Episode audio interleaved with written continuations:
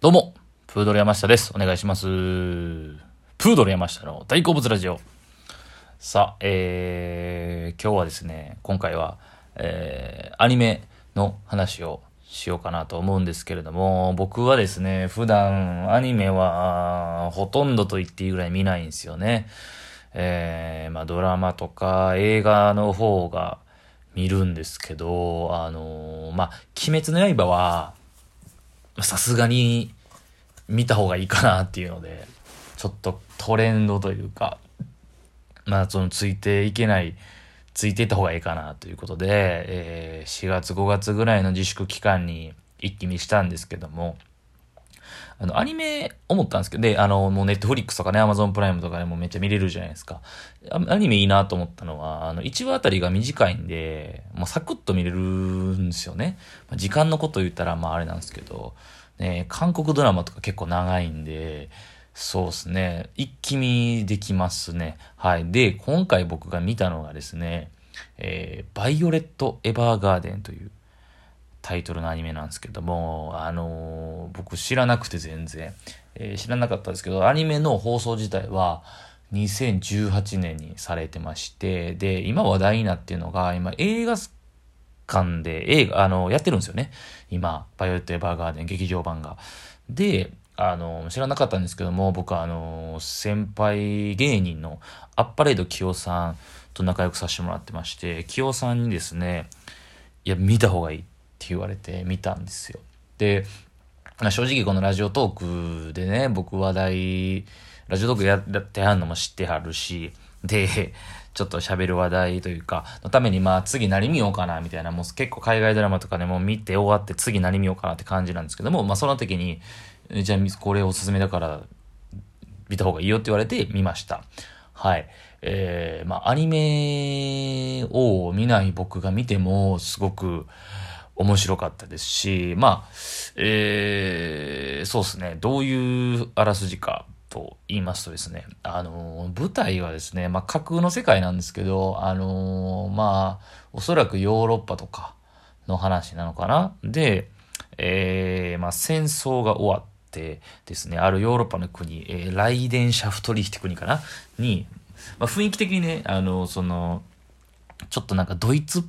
ぽい感じなのかなわかんないですけど、言葉とか出てくる言葉とか。で、えー戦争が終わってですね、あの、まあ、ある少女の話なんですけども、まあ、この少女の名前がバイオレット・エヴァーガーデンっていう名前なんですよね。で、この子がですね、あのーえーまあ、戦争で戦った、まあ、兵士、えー女の子の兵士なんですけども、えこの子がですね、あのー戦うために生まれたというか、もう戦争でめちゃくちゃこう強い女の子なんですよ。もう武器として。ただその戦争でこのすごい戦闘能力を持ってるんですけども、それと引き換えに、えーちょっと人並みの感情がない。だから、えー感情を理解するのがすごく難しい子なんですね。だから表情もなかったりとか、えー人のが本来わかる感、持つ感情を持ってない子なんですよね。で、その子が、えー戦争に負けて、えーボロボロになって、両手を失うんですけども、両手が、えー機械になってるんですよ。まあまあ、ちょっとサイボーグ的な感じになってて。でその子が、えー真実の、えー人を愛するという、愛してるという、この感情を、えー見つける見つけていくという物語なんですよ。まあ、ざっくり言うと。で、この子がですね、あの、まあ、バイオレットはですね、えー、中、大佐、ギルベルト少佐かっていう、まあ、その、上司がいたんですけども、この人のことをすごく思ってるんですけども、この人に、まあ、忠誠を、忠誠を尽くすというか、なんですね。で、なんですけど、このバイ、えーギルベルトさんに対して、ギルベルト少佐に対しての、この感情、これ愛なのか何なのかみたいなことなんですよ。で、これを、えーまあ、その、わからないに突き止めていくんですけども、えーその物語、まあ、どうやって進んでいくかっていうと、この子がですね、まあ、戦争が終わった後に、大筆屋という人の手紙を代わりに書く仕事に就くんですよね。で、これがまた別のね、同じ、もともと軍人やったホッチンスさんっていう人が戦争終わってからその郵便会社っていうのを作るんですけども、まあこれね、調べたんですけど、まあ実際にあった仕事ではないっぽいんですよ。ただ、すごくこれよくできてて、ま、で、これがね、この大筆屋えー、手紙を代行して書くという、これがめちゃくちゃいい設定やなと思ったんですよ。で、えー、そのバイオレットはですね、あの、まあ、結構冒頭、まあ、これ全13話あるんですよ。エピソード13話あって、まあ、もう一気見できるんですけども、最初の方は、まあ、その仕事に就くでためにでやるんですけど、タイプライターを打つんですよね。で、ものすごく頭が良くて、えー、切れて、すっごい上達が早いんですよね。文字を打つスピードとかが。ただ、人の感情がわからないんで、えー、大筆屋で来たそのね、あの、お客さんの言った言葉の、あの、この、思、本来のこの意味っていうか本音とか建前とかあるじゃないですか。そこがわかんなくて、こうすごいね、このドライな人の血が通ってないような文章を打っちゃって、これは手紙じゃないとか、さすごいそれであの最初はこううまくいかないんですよね。で、ここがね、すっごくいい、いいというか、で、これ基本的に1話完結なんですよ。で、この物語が進んでいくんですけど、いろんな人と、で、これまたね、この大筆屋っていうのが、その郵便屋にですね、そういうとこに来て、お話しして、その、こういう手紙を書いて送りますっていうパターンもあれば、出張サービスがあるんですよ。で、基本的に出張サービスで、全国いろんなところに依頼があれば行くんですよね。で、そこで、その依頼者の、依頼人の、えー、思い、こういう人にこういう手紙を書きたいっていうのを届けますっていうのをあるんですけども、ここでいろんな人と出会うんですよね。これが、あのー、すごくよくできてるなっていうか。で、その途中ね、ちょっとあの、思い悩んだりもするわけですよ。で、その、戦争で人は、私はね、たくさんの人を殺したのに、この、この人を殺したこの手で、人の思いをつなぐ仕事をしているのってなんか矛盾してないかなとか、自問自答したりとかっていう、そう。で、人とこうやっていろんな出会いとか、いろんな依頼を受けるごとに、自分としての、感情、人としての本来持つべき感情を手に入れていくんですよね。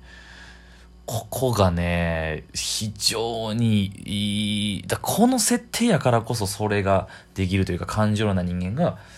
いろんな人がいるんですよ。まあ、その、一国のね、えー、王女と王子の恋文を書いたりとか、あとですね、えー、劇作家の、え、ね、あの、自分のね、娘が、こうね、こう、亡くなっちゃって、その娘の対する思いを書いたとかの、その大筆だとか、まあ、基本的にね、結構出てくる人出てくる人、まあ、ちょっと人死んでる率高いんですけど ただ、悲しいというか、悲しいというか、最初はね、悲しいということが分かっても、自分がそれが悲しいとかどうかも分からんとか、愛してるのっていうことは分かるけど、愛してるかどうかが分からへんみたいな、っていうのね、だからすごいね、あの、これアニメですごい表現できてるのがすごいなと思うんですけど、徐々にこの、後半になるにつれね、こう、表情とかも豊かになっていったりとか、すごいですね。バイオレットが、可愛いですし、そういうね、人間らしさを取り戻していくとか。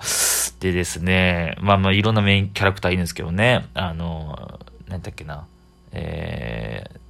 ちょっとなんか大筆屋の女の人めちゃくちゃ巨乳の人いるんですけど、まあそこまで無知掘り出さんでもいいんちゃうかって人もいれば、まあもう、ねえ、とかあったりとか、えー、いろんな人いますし、えー、ね、あと、おすすめの、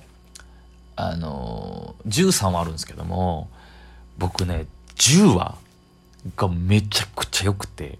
これどうなんだろうか。その、バイオレット・エヴァーガーレンドエエバーガーデンファンの人からしたら、この10話をどう語られてるんだろうか。キヨさんも10話めちゃくちゃ言ったんですよ。僕も10話めちゃくちゃ良くて。で、さっきも言ったんですけど、1話完結なんで、これ下手しい10話、第10話だけ見てもいいんちゃうかぐらい良かったっすね。これに関しては、あのー、第10話に関しては、その、バイオレット・エヴァーガーデン、バイオレットっていうキャラクターとか、じゃなくても、いいっていうか、その、バイオレット・エヴァーガーデンのこのバイオレットってキャラクターが織りなす、まあ、織りなしてる、まあ、バイオレットじゃないとできないんですけども、バイオレットがいなくても、この設定というか、この話は、十分わかるし、泣けるんじゃないかというか、まあ、正直、あの、言い忘れたかもしれないですけど、もう泣けるシーンがたくさんあるんですよね。この10話がね、まあ、あのー、まあ、ざっくり言うと、その、病のね、えー、お母さん。病のお母さんと、えー、父親が、旦那が先立ってね、一人娘がいるんですけど、まあ、お金持ちの豪邸で、まあ、し、あの、お手伝いさんとかもいてっていう。で、この、まあ、病気がちの、えー、お母さんが依頼するんですよね、バイオレットに。で、それはバイオレットが来て、